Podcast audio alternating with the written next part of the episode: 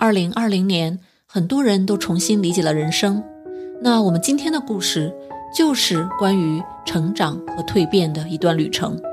欢迎来到一三说，我是主持人一山。有请我们今天的嘉宾念念。这里是小广告时间。你对自己的睡眠不满意吗？你每天都觉得又累又困吗？你担心自己睡得不好会影响自己的身体健康吗？晚上睡不着，睡不深，白天无法集中注意力，效率低下。欢迎查看我的睡眠课程，mindbodygarden 点 com 斜杠 sleep，教你如何在一个月内科学的摆脱失眠困扰。念念你好，欢迎来到一三说。医生好，非常荣幸被邀请来这个节目，特别喜欢你的 podcast。哦，谢谢谢谢，呃，我也是特别开心能跟你一起。聊一聊，因为我知道，二零二零年呢，对于我们在美国的很多人来说都特别的不容易。那因为疫情，我也听说你有在这一年，呃，自我探索很多，而且你对写作非常的有热情，嗯，所以今天就想跟你一起来聊一聊这一年你探索了哪些东西，做了哪些新的生活中的尝试。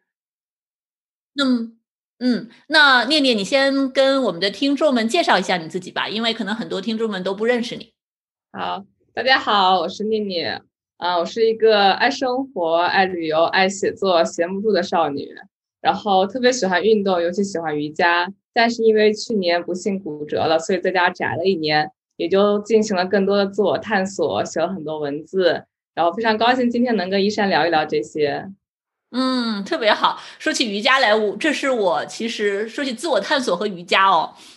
二零二零年我自己是开始啊做普拉提，更持续的开始去探索这样的一个自我提升，这是我用的一种新的方式。那么念念，你喜欢你爱生活又啊爱写作，那你在二零二零年你的这个自我提升大概是什么样子的呢？我觉得其实，呃，从瑜伽角度来说，我完成了头倒立这个艰巨的任务。哇，好棒！这好难。因为我一直有练瑜伽，但是一直没有敢尝试头倒立。但是因为我脚骨折之后呢，其实脚踝就不是特别能受力，所以医生就不是很让我有练太多站式的瑜伽。然后我就想，既然我不能站着，我就倒着吧。我就去练了头倒立，结果还居然练成了，然后发了个视频，受到很多鼓励。我就觉得这是挺好的一个自我探索，也就是说，我觉得瑜伽教会我就是探索自己的身体嘛，听自己身体的声音，你能做什么，不能做什么，然后去着重那些你能做的事情，而不是不能做的事情。像你刚刚提的写作，我在家宅了一年，就觉得我好像不太能出去跟人沟通了，但是我可以通过写作的方式跟人沟通，然后而且在采访的过程中呢，我聊了很多不一样的人。我就觉得非常开心，我终于 有 social network，然后有一些 connection 了，所以就觉得蛮好的。嗯，哇，我我真的是对你说的都特别的有感触，就是在瑜伽方面，感觉你真的是进行了一些自我挑战，而且我特别欣赏你的一点，就是在身体受伤的情况下，很多人会比较的沮丧。或者就变成我们美美国英语说的 couch potato，对不对？就就干脆就开始长肉啊，什么都不干呀，反正什么也干不了。但是你会因为脚踝骨折不能用，你反而是去挑战自己身体其他的部位，其他的一些姿势。我觉得这种精神会让我觉得真的是一种不放弃的，而且另辟蹊径，从有种从。绝望中找希望，从无到有的这样的一个啊，很很激励我的吧，这样的一种精神。其实我觉得我非常感激，在美国有很多这样的资源。我刚骨折那段时间呢，只能坐在椅子上锻炼，就还不能站起来。然后我就发现 YouTube 上有很多 在椅子上的锻炼，有很多博主他们就发了这样的视频。然后，但是我有发现国内就很少有这样的视频。所以我觉得，其实在美国这样的资源，国内也应该有更多。嗯嗯，真的是哎，就是国内我不太清楚国内的视频资源啊，就是偶尔看到的一些呢，都更多的是在炫生活啊，多美好啊，呃，自己多漂亮啊，什么衣服、包包、美食啊，好像呃美妆啊这种会比较多，好像关注生活中不同群体、不同需求群体的。包括生活中碰到了一些些挫折和磨难的这样的人群，他们需要什么样的资源？好像看见的确实不太多，哎。对，而且我那个博主他，呃，有些博主他就是边教你怎么运动呢，还会边给你一些心灵上的指导，他会不停提醒你，你要听听你自己的声身体的声音，你不能去挑战它，然后你要去问你的身体能不能做这个。他说，呃，就是 healing is first，呃，然后不要去为了就是那种 competitive mind mindset，不要想着竞争，想要做得更好。他说，你运动是为了他帮他愈合，不是为了去。呃，跟别人比较，去挑战那些你不能完成的动作，就他会有很多这样提醒，然后说，也许你会通过这次受伤变得更加强大，就是就会很鼓励，我觉得就挺好的。嗯嗯，就是真的是带给你一种治愈的心灵上的这种这种治愈和成长。有时候我们真的活得很急躁，对不对？就总觉得有一种，我经常说 performance anxiety，就是想要把事情做好，赶快做完做好，而且还要做的比别人都好。我要锻炼，我要得到一个什么的目标，让别人都看到的，我是减肥了，还是有肌肉了，还是怎么样了？但是很少去想一下，怎么能够活在当下，慢慢的去感受一下这个过程本身，而不是去追求这个结果。对，我就特别喜欢你说活在当下。就我后来也一直有，就我很多年前开始有练冥想，就是要活在当下嘛。就是我就是冥想就教会我说，你要接纳当下，你不要去总有一种嗯 victim 的感觉。我不是一个受害者，我不会说我骨折了，所以我觉得生活对我不公平。我是个受害者，所以我去抱怨。我觉得为什么受伤的是我？为什么？我这么努力的维持健康，我还会受伤？为什么我我一个人在美国住，呃，没有人帮我，就觉得我我是个受害者。然后，但是我就学会说，我去接纳这一切。这个就我不是个受害者。我接纳之后呢，我就会想，我要去做哪些行动，能让我生活会变得更好。这对我来说是一种成长。我能学到别人学不到的知识，就通过这样的一个过程。我现在比如说，呃，我刚骨折那段时间呢，我就想，那我只有一只腿了，我要怎么生活？我那是我，我就在家单脚跳啊，然后我觉得我就特别佩服我自己，我就可以通过一只脚才可以完成洗碗啊、做饭啊，可以进出浴室啊。当时有个朋友跟我打给我打个电话，因为他也骨折过，然后他就教我说，你可以弄个小板凳在那个水池前面，这样你就可以单膝跪在上面，你可以进行做饭啊、洗碗这些。我就发现，其实大家在接受挫折之后呢，都会有一些新的想法，就会很有创造力的去解决这些问题。这些可能你不骨折没没有这样的经历的话，你反而没有这样的一些 creativity。所以我就觉得，就是经历了挫折，让我变得变得更加强大。嗯，真的是，真的是，我我听了都特别为你骄傲，觉得 真的呃没有没有被挫折打倒，而且还非常的有创意，真正的去积极的思考，哎，那现在的状况我怎么把这个现状活得更好、更愉快、更有意义、更充实？对，而且我觉得也是教会我去示弱吧，因为以前呢。我就是一个特别好强的人，就什么我都是要独立完成，然后就不会经常向别人求助。但是因为骨折呢，有些东西你就是没有办法独立完成的，你就是需要一些别人的帮助。就是比如说刚骨折呢，我需要我的。我的同事送我去医院，我当时就挺内疚，我就觉得大家都好忙啊，你还要送我去医院。当时我们在那个 urgent care waiting room，他当时一边陪我在等医生呢，一边还在电脑上工作，我就觉得特别内疚。我就说，哎，我耽误了别人这么多时间。但后来我一想，其实，在别人帮我的过程中呢，别人也收获了快乐，他们他们也觉得很开心，因为。我发现我自从有这段经历之后，跟我同事关系更近了。因为我其实骨折那段时间，我刚到那个公司不久，就是我刚换工作不久，跟同事还没有特别近。但是因为我受伤了，大家都来看我，来关心我，然后他们来帮助我，我们关系就更近了。所以我觉得，其实每次挫折呢，都是每次示弱，都是给一个别人更加靠近你的机会。所以我觉得，还其实这方面也是挺感激的。嗯嗯，真的是。这一点真的是想想我们，尤其是有过留学经验的人，或者说在国内漂泊在不同城市，对不对？一个人打拼，大家都习惯了，非常的独立坚强。我们这个泪水和软弱都要放在晚上啊，一个人的时候啊，偷偷的呀。然后在外面打拼的时候，就非常的要讲究怎么去完成事情，怎么很独立的解决事情，我不能依赖别人，好像去依赖别人，去寻求别人的帮助是一件很值得羞耻的事情，或者不是一件好事情。就像你说的，也会担心打扰到别人。对，嗯，嗯，可是实际上，其实我们。很多时候，要是敞开心，愿意去接受一些帮助的话，我们会发现，就像我们愿意去帮助别人一样，周围的人也是会愿意来帮助我们的。这是一个你说的双向的一个成长和收获，真的是不是说我们就是别人的包袱？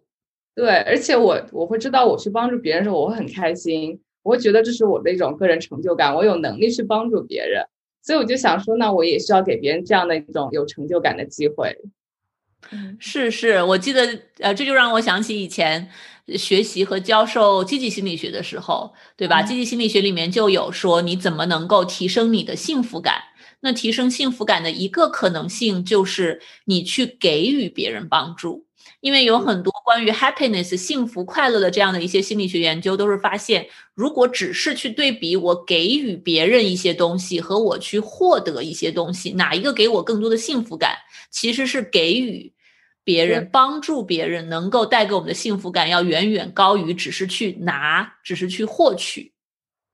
对，所以我说我在不出门的时候呢，就会写很多稿子，写很多文字。我就说我想要通过这种方式去鼓励别人，然后让别人看到生活很积极、很美好。然后这样的话，就是应该是觉得是当时觉得是全球大环境都在抗议，那么我想我要献一份力。那通过这种方式，我觉得我去给予这个世界了，我就觉得非常有幸福感。嗯，特别棒。那我们来聊一聊你当时写的东西。呃，我知道大家在抗击疫情的时候呢，会呃都会很有动力的，用自己所学的专长，用自己的知识去尽一份微薄的力量。那么我知道你是公共卫生专业的，所以对健康领域、对社会的一些可能这种大环境的健康状况也是非常关注和非常有经验的，是吗？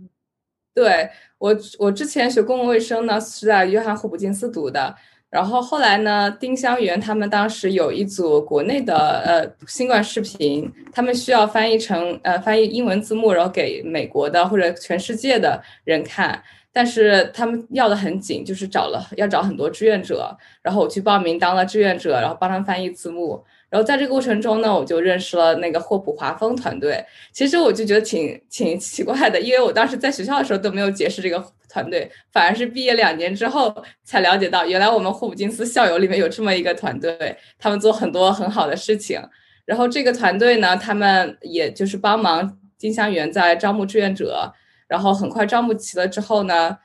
然后我就。又去支援帮他们写稿子。其实刚开始我是说，我想支援帮他们处理一些疫情疫情数据，因为他们就是霍普华峰，就是约翰霍普金斯他们有建立一个疫情图嘛，当时特别火的疫情图。然后呢，他们需要对数据进行校验和验证，然后想招募一批志愿者，我当时就报名做这个志愿者。但是他们当时后来因为报名的人太多了，反影响太大了，他们只要求在校生进行了，就所以像我这种 alumni 呢，他们就不合格了，就觉得当时我还觉得挺遗憾的。但是我跟那个我就主动去跟那个胡华峰的。呃，冯浩师兄聊，然后他聊之后呢，他就觉得我其实挺适合帮他们写一些稿子的，然后我就非常高兴啊，我就觉得我可以啊，我我觉得我也挺喜欢写东西的，我就帮他们去采访当时疫情图的整个团队，以及采访丁香园的一大批志愿者，写了很多这样的呃，在新冠时期非常鼓舞人心的事件。哇，真的是，真的是，我觉得当时这样的一些采访和稿件，那肯定是带给很多人更详实的一些信息，也会激励很多的，不管是志愿者，还是当时在抗疫当中的前线的医护人员也好呀，这个当中的啊，呃，患者家属啊，患者自己也好呀，意义是非常深远的。嗯，对，我记得我当时。其实，在采访过程中，我真的特别受感动。就是比如说，在写呃疫情图那篇稿子的时候呢，我就是采访了呃像呃冯如和董恩胜他们团队嘛。但是，呃，就是我当时采访疫情图那个团队的时候，就是觉得他们都非常的忙，但是他们非常有大爱，就是真的是把这个东西当做一个责任来做，而不是说想要让自己成名啊，追求回报。而且刚开始他们真的只是想做研究。并没有想到他们这个疫情后有这么大的反响，然后我在采访丁香园那些志愿者的时候呢，也是非常感动，就是他们都是真的特别忙，就是有的是医学院的学生，就是其实医学院的生活一直我都知道是非常紧的，但是他们就抽时间在晚上在周末去进行这样的劳动，而且就是结果上也都非常好，大家非常负责去采访去做这样的翻译，就是字幕出来后大家都说啊，没想到志愿者完成的东西其实效果其实那效率很高，而且质量非常的好。就是就觉得非常感动吧，大家用自己的那种业余时间去完成这样的没有没有酬劳的一个工作，就只是为了为抗疫献一份力。嗯，是是，就这样听一听，我也觉得非常的感动。我知道在疫情期间，各行各业的一些公益组织都当时非常的活跃。全球范围内也都是在召集各行各业的一些志愿者们，像我们心理行业也是，也有像啊，我当时参加的是用心抗疫这个团队，是更多的是心理学、心理疏导方面的。那听起来你们那边是很多啊医学呀相关的一些治疗啊、科普啊这样的一些活动，那志愿者们也都是非常非常的努力。对金香园的视频主要就是关关于新冠的，是国内的那些医生录制的视频，是帮助全世界了解如何抗疫，是分享一下中国的抗疫经验。嗯，当时那些视频真的，我当时有参与嘛，翻译起来蛮难的，很多专业术语我都要去查字典，然后去查文献。呃，真的特别佩服那群 志愿者。嗯嗯，对，我觉得听起来就是这样的一个，嗯。就是没有预期的，突然间的有机会参与到这样的组织、这样的志愿者活动当中，让你有机会采访了这么多的人，写了这么多的文章，而且帮助了我相信这些文字和采访也帮助了非常非常多的人。那么在这个过程中，你现在回头看看，那从那之后，这个经历对你整个二零二零年一直到现在的这样的一个个人成长，你觉得是起到了怎样的一个作用呢？我觉得让我接触了很多很积极的人，就非常受鼓舞。尤其是隔离一年在家，其实很闷啊，然后一个人独处，就会经常会想我自己的人生的 value 在哪里。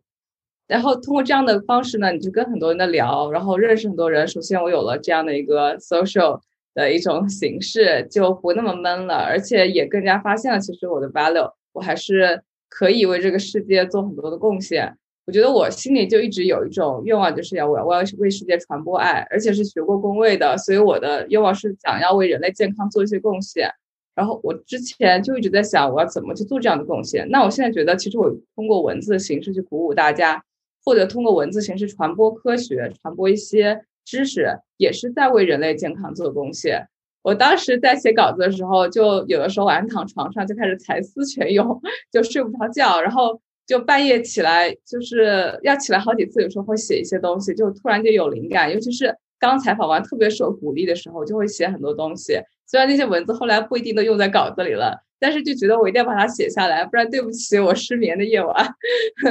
所以就，然后我当时也会犹豫说，那我要不继续做这个事情？因为觉得对我生活还蛮打扰的，就是觉得因为。我白天要工作，晚上写稿子，周末采采访稿、写稿子，又睡不好觉，就觉得当时身体状态不是特别好，给自己很大压力，就是想我要不要继续坚持做这样的写稿的工作。但是我又觉得这种东西其实对我的心灵是非常大的鼓励，我觉得这是值得的。我觉得可能我只是需要自己去调节一下我的其他的生活状态，比如说我可以限制我在十点之前去想这些事情，十点之后就不去想了，要保证自己的睡眠。然后就是给自己划定一个时间段，不要让自己随时都在想，一到休息的时候就开始想我这稿子要怎么写。就是说，我觉得有价值的事情还是要坚持，但是要想办法让自己的身体去适应这样的一个一种兴奋的状态。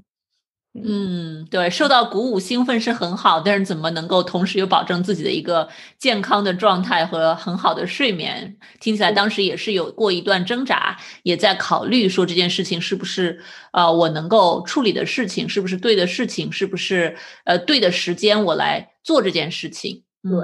其实我觉得更正是因为这样的一种当时一种心理的挣扎，让我觉得我其实是热爱这个事情的。因为只有在你真正热爱的时候，你才会有这样的一种兴奋的状态，才会觉得啊，就是废寝忘食的想要去做这样的事情。我就发现了我的热情在写作，我的热情在为世界做贡献，为人类健康做贡献，然后给世界传达爱。然后我一直都知道，其实我是个 people person，我需要与人沟通交流的。我就发现，其实我特别喜欢采访，特别喜欢采写。像我之前在霍普金斯做媒体公关的时候，我也是特别喜欢去采访那些医生、教授，然后听他们讲他们的科学探索的故事，然后为他们写稿子传播科学。我就发现我自己就是这样的热情，还是应该坚持下去。嗯嗯，感觉有一种呃醒过来的感觉，觉醒的感觉。就之前可能只是在被动的生活，在做自己的事情，自己真正内心的这种 passion，自己的这种热情啊，好像是这种火山一样被压抑住的。但是经过这件事情，好像有了一个出口，能够喷发出来了。你你对自己的这种内在的需求，你所热爱的东西，听起来是更加清晰了的。对，是更加清晰了。呃，但是我那个。其实一方面我更加清晰，一方面我也在想，其实这是因为我现在帮他把它当做一个志愿来做，所以我会觉得我很有 passion。如果我真的把这样的事情作为全职来说来做的话，我可能会更有压力。所以我就发现，其实我我是需要把自己的 passion 作为一个 side work，作为一个呃，可能不是一个全职的工作，因为做全职之后呢，这东西可能就商业化、目的化了。就像我之前在给霍普金斯写稿的时候呢，因为不停的被催稿，有时候会觉得很有压力。而写的话题呢，也不一定是你感兴趣的，就是说话题那种东西。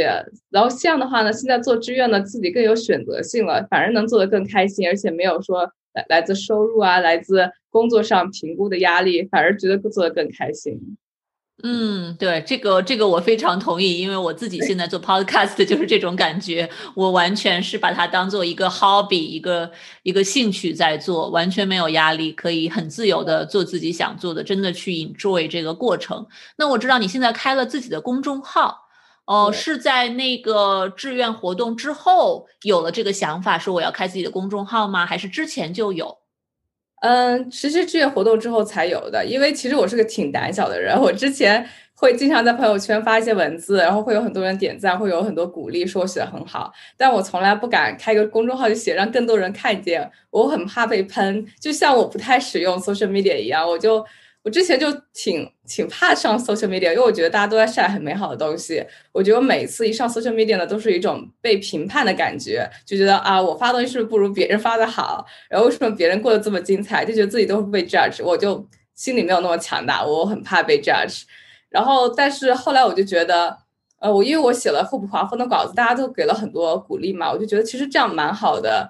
就算会有一些建议，其实帮我更好的成长。就是说，因为这个经历，一方面给了我自信，一方面给了我去面对批评的勇气吧。就是觉得我通过这种方式让更多人看见，而且可以给别人带来很多积极的东西。我觉得这个更重要。比起我自己对自己被评判的一种恐惧的话，我觉得能给世界带来积极影响是我更加看重的，对我来说更重要的。那么，我觉得不能因为恐惧而不去做一件有意义的事情。所以我就开了公众号，就是也是因为我想有更多的。进步吧，因为我文字如果只是自己写的话，没有人会给我提出建议的话，我觉得我会止步不前。像就是我想，我觉得做全职和做志愿者区别就是，你做志愿的时候其实没有一个 editor 给你改稿子，所以你就没有办法很好的去进步你的文字。那我通过公众号的形式呢，这样也许会有一些人会主动来给我提建议的话，我就可以相当于有一个有很多的 editor 来给我建议，我也可以把文字更加更加进步。嗯。哇，听起来开公众号真的把自己的文字放出去，去公开的拿一些这种回馈 feedback 建议，感觉是你对自己的另外一种挑战，和一开始节目一开始你讲到的这个骨折之后要怎么重新开始生活，有就是异曲同工的感觉，就是在生活的不同的时期，你都在不停的挑战自己，不停的去面对自己的一些恐惧不安。对，我觉得，我觉得，我就希望我的人生是一个没有恐惧的过程，就是，就是我希，我觉得我就有时候有太多的恐惧会阻碍我去追求一些事情，所以我就发现，其实战胜恐惧才是让我生活更加 fulfilling、更加幸福的一个关键。嗯，是的，哦，这个真的是太重要了，因为你想啊，我们生活中，包括我们自己。还有周围认识的家人朋友，有多少人其实是生活在各种各样的恐惧之中的？有多少人在自己的人生当中，是因为一些恐惧，对不确定的未来的一些恐惧，而让自己选择了一个相对比较平稳的道路？就是它会影响到我们生活中的方方面面。嗯，对，我觉得就是恐惧其实只是一方面吧。我觉得有的时候是自己的一种不自信。我觉得就是说，在战胜恐惧过程中，其实也是给自己培养自信的过程中。他们有人说，自信其实不是一种心态，它是一种，是一种对自己的一种评价，就是是你做了事情之后才会知道自己自不自信，而不是说你处处在一种自信的状态。那么你可能做这件事情是有自信，另外一件事情没有自信的。那其实你在做了之后呢，你就会逐步培养出自信。所以我觉得这个其实还挺重要的。可能我以前没有自信去做公众号，那么现在我去做了公众号，也许我在越来越好的过程中才会越来越有信心去做好这个公众号。嗯，对，首先迈出第一步非常的不容易。那迈出了第一步之后，后面怎么继续再往前走？对，就是呃，我觉得一切就是关于人生的 value 吧。我觉得就是我过一个 value based life，而不是 goal based life。就是我人生价值，我做这件事情是符合我的价值的，我就去做，而不是给我自己人生做定很多的小目标，我要一个个的实现它。那其实，在这样的话，我就是人生。对我来说是过得更轻松一些，就是我做一件事情，我不会去想我要公众号做了多少个读者，不去定这样的目标，而是说我做公众号，我这篇文字写出去有没有意义，会不会会让给大家带来一些积极影响，或者说，呃，我做公众号，我给什么样的人看，我我想要做，我关心什么样的群体，我关心什么样的事情，我就写什么东西，而不是说我写这个文章能什么样的话题最火，能吸引到多少读者，就是就是从两个方向来考虑的话，就是。或者有不同的心态，我觉得，嗯，这个点真的很好，因为我们见到太多人都是这种目标导向的。我做这件事情，我是要获得什么？我要达成一个什么什么样的目标？是一个非常资本市场的感觉的这样一个啊，就是问题导向的目标导向的。但是很少有人会去想我这个事情背后的意义所在，对别人的意义，对我自己的意义，因为这些。真正的价值观和意义，这个是跟我们的每个人的幸福感可能是更加直接相关的，而且它有时候可能会有一定的矛盾存在。对，而且我是比较喜欢跟人沟通的，而且比较喜欢别人来挑战我的观点，喜欢那种思维的碰撞。那么我做公众号，我写出来稿子，我就喜欢别人来评论我，然后给我一些不一样的想法。那如果我不做公众号，可能就没有这样的机会。而且其实我在大学的时候我是有辩论队的经验的，当时打辩论赛来着。然后我就其实特别喜欢那种那种思辨方式，就是有不同的角度啊那种感觉。嗯嗯嗯，对，感觉你真的是太适合去更多的采访很多很多嘉宾了。嗯，因为采访的时候，一方面是从他们学习，一方面你也可以提出一些有碰撞的观点，有时候能够碰撞出特别有趣的一些讨论来。对，我就想说，我也许通过建这个公众号，还能认识一些新的朋友，因为就是说，嗯，看嘛，看有没有跟我一样有关注同样类似话题的，然后又有一些自己的思考的人。我觉得独立思考真的太重要了。嗯，是的，很多时候我们都没有刻意的在培养独立思考，就很多人可能啊不太有独立思考的能力，或者不是没有想过这个问题。那你建公众号到现在有多长时间了呢？其实不久，因为我之前在美国尝试建，但是他们不允许在美国地，就是微信公众号，他们不允许在美国地区在建的，他必须需要有一个国内的手机号，然后还要上传国那个身份证和人呃一体的照片。当时现在好像不太有这个规定了，但是总之当时没有没有建起来，都是回国之后，然后当回国治病嘛，我这次是回国治骨伤。然后才有机会，真的是有时间，也是把它建起来，然后去认真的写一些文字发出来。所以就二零二一年一月的事情吧，应该是十呃二零二零年十二月的事情，所以是相当于是给二零二一年一个新的开端，给自己生活一个新的成长。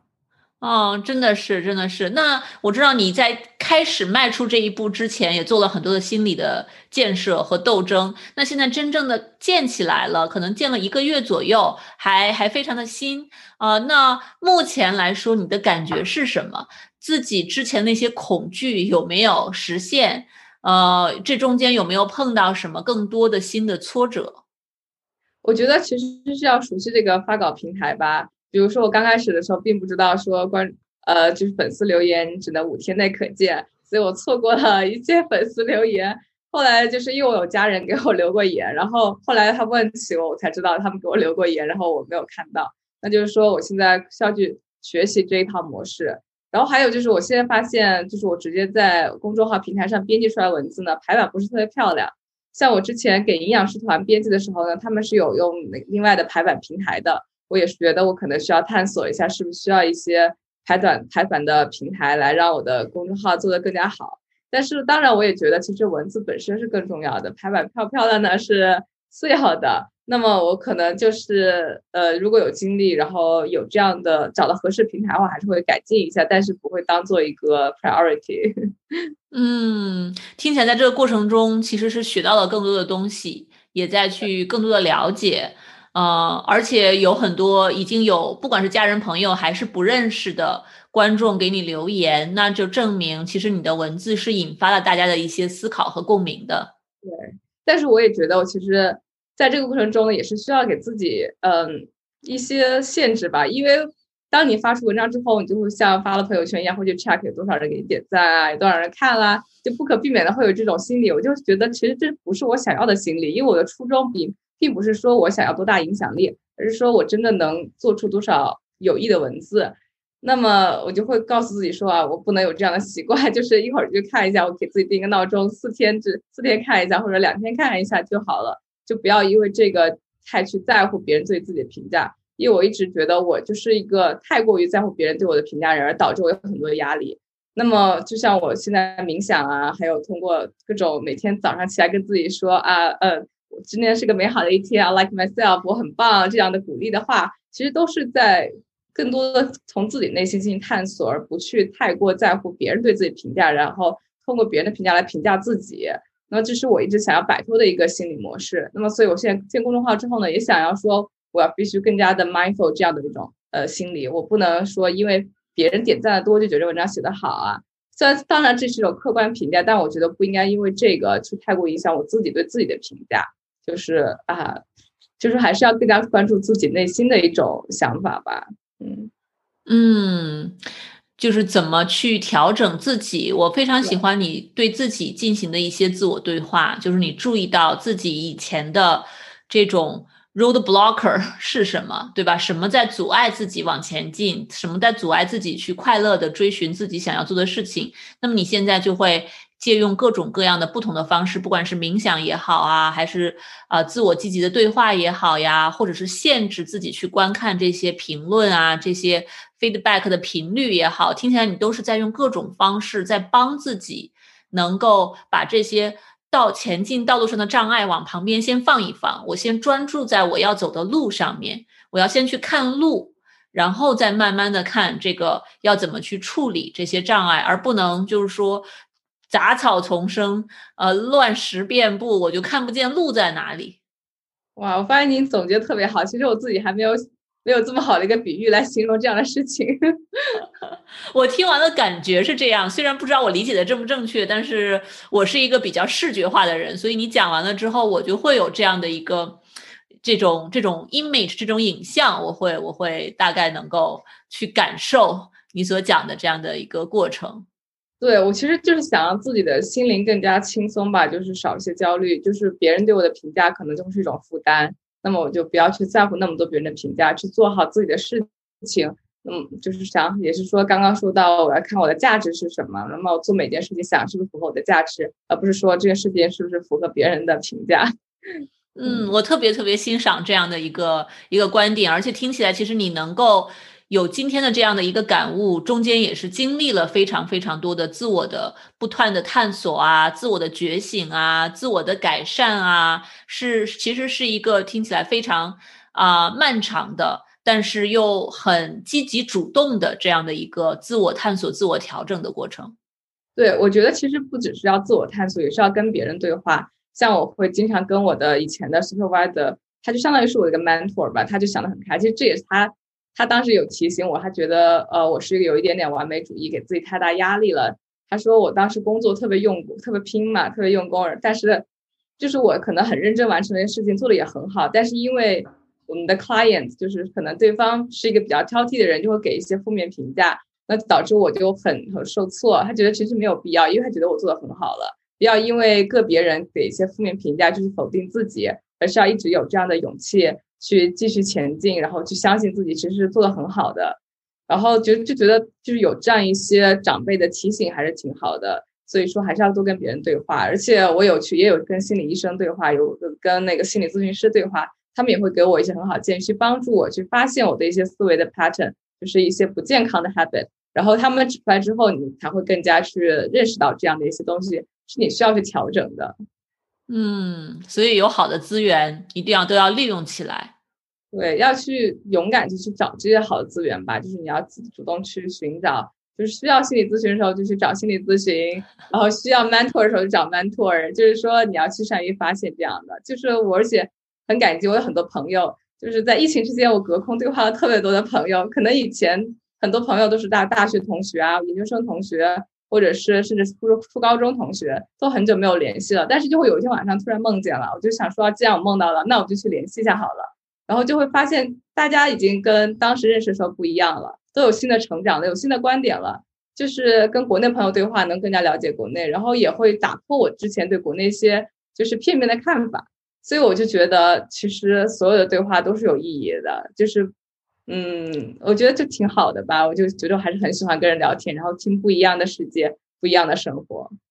嗯，真的是特别好。其实，呃，感觉今天的关键词之一就是对话。我们从对话当中能够获得什么？能够交换什么？呃，自对自己是一种成长的促进，对于关系的构建。维持也是一种非常好的有积极的作用。那也期特别期待你以后从公众号开始，慢慢的可以啊进一步的展开更多的有意义的对话，真的去实现你自己想要实现的那些价值，做真正有意义的事情。对，我觉得关键词可以是感恩和对话，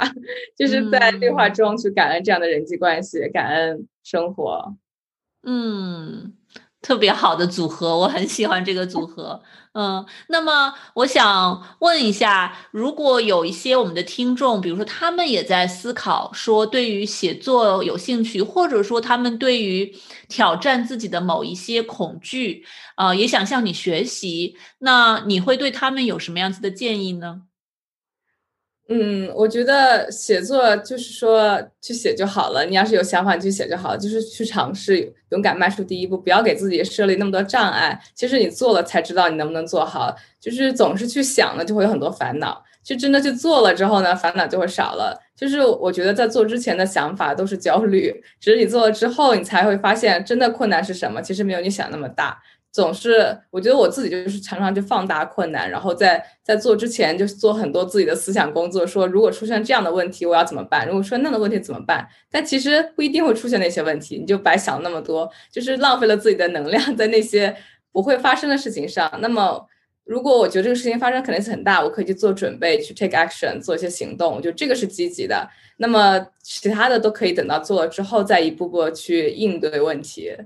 像。写作呢，就是如果你真的想要好练锻炼写作的话，你就去写，然后去改进，可以找些好的 editor。其实你自己多看看好的文章，看你喜欢的文章，就可以进行改进的。嗯，都是特别好的建议。对，关于自己提前想太多，这个，呃，我我也见到很多周围的人，包括来来我们诊所求助的人们当中也很常见。经常我会跟他们开玩笑说：“哇，你在花你九百分之九十九的精力在应对一件可能性只有百分之一的未来的一个事情。”嗯，对，这是我之前的一个 经常的这个想法。嗯。对，真的是，我觉得跟您聊一聊特别有启发，就是看到你怎么是重新，不管是用什么样的资源，什么样子的方式，更多的了解到了自己。那么在更多的、更深的了解自己的基础上，你又怎样的对自己的行为、对自己的一些习惯、对自己的一些思维的方式进行调整，然后真正能够迈出那些所谓的第一步。无数个第一步，真的是引领你到啊你想要走的方向。我觉得特别的，啊，对我特别有启发意义。嗯，也希望对我们很多的听众有启发意义。谢谢，我也希望对大家有帮助。嗯，好，特别谢谢念念今天来做客我们的“一三说”栏目。那在节目的最后，不知道你还有没有什么特别想跟观众们说的呢？嗯，我就希望大家二零二一年都能战胜自己的恐惧，去挑战自己热爱的事情，找到自己人生的方向。嗯，非常感谢。好的，那如果大家想要更多的了解念念的文章，去去看她的一些那个写的内容呢，可以去关注念念的公众号，叫做“咿呀学语”，对吗？对。嗯，好，我们之后也会把这个工作号呃公众号的名字放在我们节目的下方，大家在听节目的时候也可以到下方的这个啊描述栏里面去找到更多的链接呀和这个具体的字。和名字，那念念，你还有其他的一些平台？你就是我们的听众，比如说，如果更多的想了解你的工作、你的写作的内容，啊，或者其他方面的，有其他的平台，观众们可以联系到你的吗？嗯，暂时没有吧。我的公众号里面有一篇自我介绍，里面就有我的很多作品，以及还有我的 portfolio。如果想看我的一些英文作品的话，所以关注我公众号就好了。谢谢一山。嗯，好的，非常感谢念念今天的时间啊，非常感谢你跟我们分享你这么多个人的经历和成长。我们以后希望有机会能再请你回来，我们继续聊一聊。你可能等到明年再看看你这一年的成长和一些新的感悟。也许会建一个新的 podcast，那就太棒了，期 待期待。好，那今天的节目就到这里，谢谢念念，谢谢医生，再见。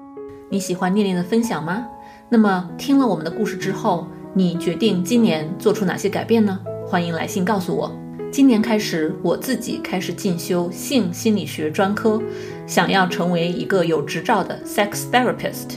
以便做更多的科学的性科普。那我的新频道一三蜜桃说栏目已经正式在各个 podcast 平台，还有哔哩哔哩 YouTube 频道正式推出，每周一期佛系更新。那么大家如果对性知识感兴趣，都欢迎去关注，只要搜索一三蜜桃说就能找到我们的节目。如果您有任何的困惑或者故事想要分享，请来信告诉我。